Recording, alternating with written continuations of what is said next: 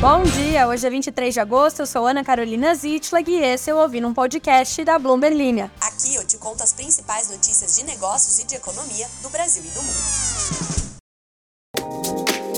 Bom dia! Chegamos no meio da semana e eu preciso urgentemente achar maneiras novas de começar este podcast, a não ser falar sempre que, ah, estamos na terça-feira, estamos agora na quarta-feira, como se você já não soubesse disso, como se você não soubesse que quarta-feira vem depois de terça-feira. Espero que você esteja bem aí no meio do seu cardio, ou no trânsito indo para a faculdade, ou levando os seus filhos para a faculdade, se bem que se eles já estiverem na faculdade, eles com certeza deveriam estar indo para lá sozinhos, a não ser que eles não possam. E essa foi uma outra péssima ideia de como começar um podcast. E se eu só começasse com notícias? Hum, mas aí você também poderia abrir o site da Blueberlinha, colar o texto no Google Tradutor e fazer o robô ler para você. Boatos de que sai a minha voz quando você faz isso atingida a taxa de abobrinha que eu tenho que falar para que só os de verdade continuem no podcast. Vamos às notícias de hoje. Para começar, o assunto que eu passei o dia inteiro falando sobre os BRICS, o BRICS, na verdade, né? O, o BRICS, é um grupo, o BRICS. O que é, o que come, onde dorme, vamos ter uma moeda em comum? Se a Arábia Saudita entrar, o Neymar volta para o Brasil? Todas essas perguntas serão respondidas no podcast de hoje. Também vamos falar sobre como os bancos americanos foram rebaixados por mais uma agência de classificação de risco. Vocês também vão adorar porque a gente vai contar, em tom de fofoca, as medidas que a China está tomando para fortalecer a sua moeda. E, por fim, sobre como um fundo de pensão do Canadá entrou em um projeto de crédito de carbono na Amazônia. E, por fundo de pensão, eu não quero dizer os fundos de uma pensão. Não esqueça de se inscrever aqui no podcast, de compartilhar nas suas redes sociais, de dar nota, de ativar as notificações. É muita coisa para fazer. Se você não quiser fazer nada disso porque ficou com preguiça, tudo bem. Vamos às notícias. A expansão do BRICS, o bloco que reúne o Brasil, a Rússia, Índia, China e África do Sul, é o principal tema da 15ª cúpula do bloco que acontece desta terça-feira até quinta-feira em Johannesburgo. Johannesburgo, eu não sei falar o nome dessa cidade, na África do Sul. O movimento de entrada de outros países no bloco é liderado pela China, que, segundo analistas, usa a influência de ser a segunda maior economia do mundo para ampliar o número de membros do grupo. Como nós comentamos ontem, mais de 20 candidaturas formais para ingressar foram recebidas, e o presidente do BRICS, Cyril Ramaphosa, formalmente apoiou no domingo à noite o objetivo de expandi-lo. O presidente do Brasil, Luiz Inácio Lula da Silva, declarou em um discurso que o grupo, abre aspas, mostrou a força no desenvolvimento mútuo e de outros países do sul global, fecha aspas. O presidente também voltou a falar sobre criar métodos de pagamentos em transações comerciais que sejam diferentes do dólar. Abre aspas para ele de novo. Por essa razão, tenho defendido a ideia de adoção de uma unidade de conta de referência para o comércio que não substituirá nossas moedas nacionais, fecha aspas. Mais cedo, ele havia dito que usar uma moeda em comum nos negócios entre o Brasil e os outros países do BRICS não significaria negar o dólar. A discussão sobre o uso de moedas locais no comércio entre os países do BRICS deve ser um dos principais pontos a serem discutidos na cúpula, como eu tenho falado sem parar desde ontem. O tema, no entanto, não é novo e deve demandar ainda muitas rodadas de discussão, mas afinal de contas, seria possível ter uma moeda comum no BRICS? A África do Sul, anfitriã da cúpula dos líderes desta semana, fez o possível nos últimos dias para diminuir algumas dessas especulações. É algo que ainda está longe de acontecer, segundo as autoridades. As negociações devem ter foco em questões que incluem o estabelecimento de um sistema de pagamentos comum, segundo o enviado da África do Sul ao grupo. O que é provável é a formação de um comitê técnico para começar a considerar uma possível moeda conjunta. Isso tira um pouco do calor dessa ideia aí de um complô para destronar o dólar. O dólar representa pouco menos de 60% das reservas monetárias globais, de acordo com o FMI. Isso representa uma queda em relação aos 70% registrados em 2000, mas ainda está bem acima de qualquer concorrente. O euro vem em seguida, com cerca de 20%, seguido pelo iene e pela libra esterlina. O yuan tem 2,6% do total. Em termos de negociação, o dólar parece quase intocável, representando 88% de todas as transações no mercado de câmbio, de 7,5 trilhões de dólares por dia. O acrônimo BRIC foi criado em 2001 por Jim O'Neill, o ex-economista-chefe do Goldman Sachs, quando a China estava indo muito bem depois de entrar para a Organização Mundial do Comércio. A ascensão da Índia estava em andamento depois de uma crise financeira, uma década antes, que a levou a uma abertura. Enquanto isso, o presidente russo Vladimir Putin superava o colapso econômico do final da década de 90. A África do Sul foi adicionada ao grupo mais tarde, representando a letra S do acrônimo. Atualmente, os países do BRICS representam 40% da população mundial e 26% de toda a riqueza gerada no planeta, com um produto interno bruto de aproximadamente 26 trilhões de dólares. Três países despontam como favoritos para serem os mais novos integrantes do BRICS: a Arábia Saudita, os Emirados Árabes Unidos e a Indonésia. Respondi a pergunta se uma moeda comum no BRICS seria possível? Não. Mas esse não é o meu papel. Meu papel é você pegar essas informações que eu te passei e aí você me responde. Porque eu vou criar uma enquete.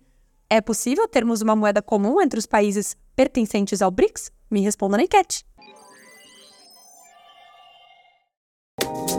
Para delírio dos economistas americanos que criticam essas decisões, Duas semanas depois da Moody's ter abalado ações do setor financeiro ao cortar as notas de crédito de uma série de bancos dos Estados Unidos, a S&P Global Ratings rebaixou e colocou vários outros com perspectiva negativa, citando uma combinação semelhante de pressões que dificultam a vida das instituições financeiras. A S&P reduziu seu rating em um nível para várias instituições financeiras que eu não vou ler o nome porque você com certeza não conhece, ou talvez você conheça, mas eu não conheço, então eu não vou estar lendo todos esses nomes vários bancos, segundo a agência em comunicado na segunda-feira, destacando o impacto das taxas de juros mais altas e as oscilações de depósitos em todo o setor. Muitos correntistas, abre aspas para a S&P, transferiram seus fundos para contas com juros mais elevados, aumentando os custos de financiamento dos bancos, fecha aspas. Segundo eles, o declínio nos depósitos comprimiu a liquidez de muitos bancos, enquanto o valor dos seus títulos, que constituem uma grande parte da liquidez, caiu. A Moody's cortou as notas de crédito de 10 bancos nos Estados Unidos no início deste mês e alertou que pode rebaixar a classificação de outros como parte de uma análise abrangente das crescentes pressões sobre o setor. O ciclo de aperto monetário do Federal Reserve tem pressionado muitos bancos de pequeno e médio porte que durante anos pagaram pouco para atrair depósitos de clientes que financiam empréstimos e outros ativos em seus balanços. Consumidores e empresas têm agora mais oportunidades de obter maiores rendimentos no mercado. Com isso, os depósitos não remunerados encolheram 23% nos últimos cinco trimestres, segundo a S&P. À medida que perdem depósitos, os bancos podem substituí-los por formas mais caras de financiamento, como depósitos intermediados, ou enxugar os seus balanços por meio da venda de ativos criados num ambiente de taxas mais baixas, isolando perdas daqueles que se desvalorizaram. De qualquer forma, esse cenário afeta os lucros. E agora chegou o momento, hein? Chegou o momento da gente focar sobre a economia da China, porque a China intensificou suas medidas para fortalecer o yuan, aumentando os custos no mercado offshore para as apostas em posições short contra a moeda e estabelecendo uma taxa de câmbio de referência no valor mais agressivo já registrado. Registrado. Tá faltando um R no texto da Bomberlinha. Registrado. O que isso quer dizer? que a China olhou para todo mundo que estava apostando que a moeda ia cair e falou assim: ah, ah, ah, ah, eu vou tacar uma taxa em você que está apostando que a minha moeda vai cair. Então, se você tem uma posição short, e mais uma vez eu vou explicar o que é o short selling. Não vou explicar tudo, mas basicamente é você apostar que um ativo está com os seus dias contados e que ele vai cair muito. E aí você fica vendido nele. Então você espera que ele caia para você ter um lucro em cima desta queda. E aí a China falou para essa galera e falou assim: eu vou botar uma taxa em você, seu espertinho, que acha que vai lucrar com a minha desgraça. Você não vai. Foi mais ou menos isso que o Partido Comunista Chinês falou na sua reunião quando decidiu anunciar essa medida. Os analistas, que não falam do jeito que eu falo, ou talvez falem, entre paredes, dizem que as medidas visam diminuir o ritmo da depreciação do yuan em vez de promover um rally. O JP Morgan, a Nomura e o UBS prevêem mais enfraquecimento da moeda este ano. O yuan offshore voltou a ser negociado perto da cotação mais fraca de 2023, que atingiu na semana passada. O Banco Popular da China estabeleceu essa taxa de câmbio oficial para a moeda em 7,19 por dólar nesta terça-feira, comparado a uma estimativa média de 7,31 em uma pesquisa da Bloomberg. Diferentemente do mercado brasileiro, por exemplo, onde nossa taxa de câmbio é flutuante, a taxa de câmbio da China é fixa. São eles que definem por quanto que a moeda deles vai ser vendida ou comprada. E neste caso, o mercado estava estipulando que essa taxa deveria ser de 7,31 e a China falou que nananã é de 7,19. Essa foi a maior discrepância em relação às expectativas do mercado desde que a enquete diária começou em 2018. o yuan está sob pressão há meses, meias preocupações com a economia chinesa e os cortes de juros do Banco Popular da China, que aumentaram ainda mais o diferencial de rendimento favorável ao dólar.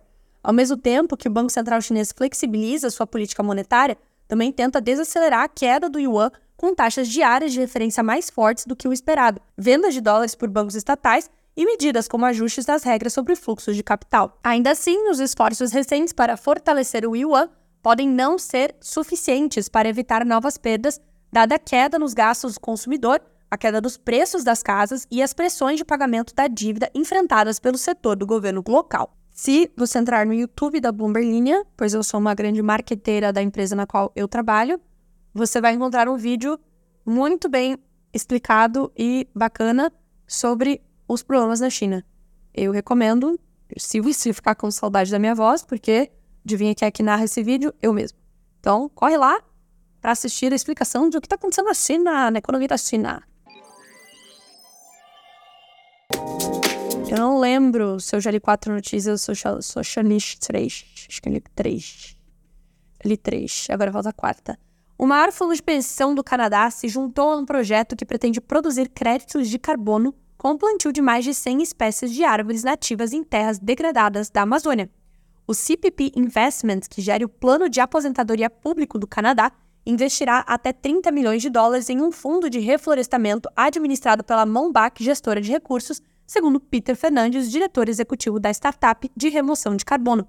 E aqui temos dois termos que vamos, vamos explorá-los. Primeiro, créditos de carbono.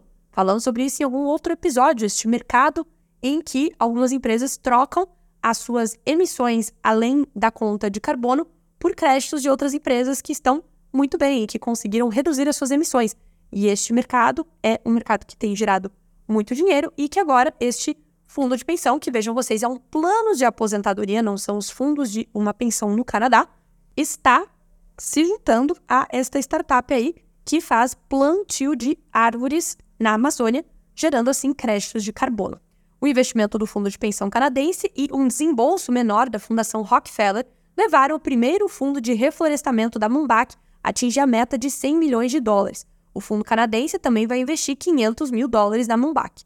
A startup está aproveitando uma mudança dos mercados de crédito de carbono voluntários, onde os compradores agora pagam mais por projetos que realmente removem carbono. Outro formato usado ofereceria compensações para quem evitar ações prejudiciais como a derrubada de árvores existentes. A empresa já realiza pré-vendas de crédito de carbono a mais de 50 dólares cada, um preço mais alto do que as atuais cotações dos mercados de crédito voluntário. Os créditos de carbono representam uma tonelada de carbono removido ou emissões evitadas. E alguém tinha me perguntado em algum episódio se pessoas físicas, pessoas, pessoas como nós, podem comprar créditos de carbono. E sim, podem sim. Inclusive, tem apps especializados específicos para isso. Algumas corretoras oferecem pacotes de crédito de carbono. Então, você pode sim comprar créditos de carbono caso você queira fazer este investimento, porque sim, ele pode ser um investimento. Então acabou. Então acabou. Hoje eu tô com o celular por perto, então eu vou ler algumas mensagens que chegaram por lá.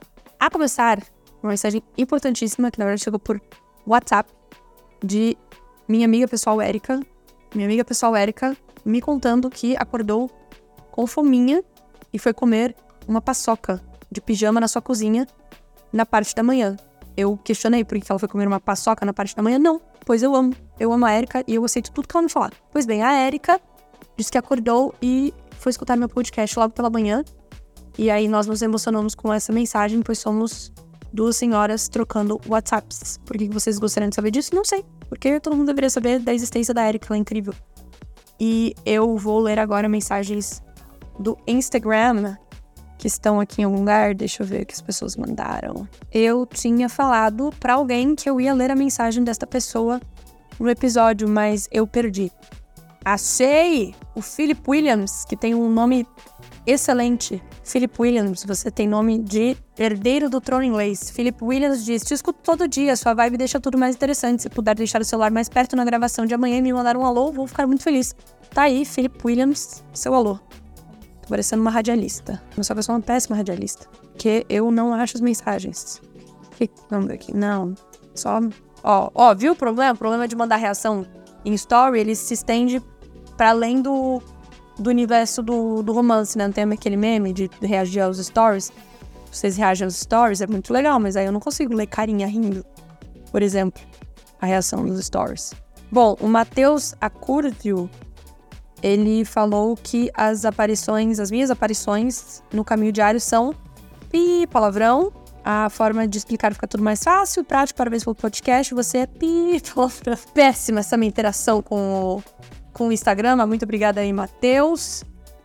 Eu vou voltar pro meu bom e velho. É, como é que chama isso? Comentário do Spotify. Nossa, olha só, tem um ouvinte international que o Hernani mora em Iowa, Iowa e atesta que não só a soja sofre com calor, está difícil até pra gente. Pior parte é ver a temperatura em Fahrenheit, realmente deve ser infernal. Parece ainda mais quente, pelo menos o calor e o seu podcast ajudam a matar a saudade do Brasil. On. O Kill diz que é a primeira vez que escuta alguém falar Johannesburgo. Agora ficou com um nó no cérebro sobre como se fala, também não sei. Alexa, qual que é a capital empresarial da África do Sul? Ai, inútil. Minha interação com a tecnologia hoje está péssima. Marcos Oliveira pede para falar sobre o avião que a Leila Pereira comprou para o Colos Salmeiras. E imagina aí que seja o Palmeiras.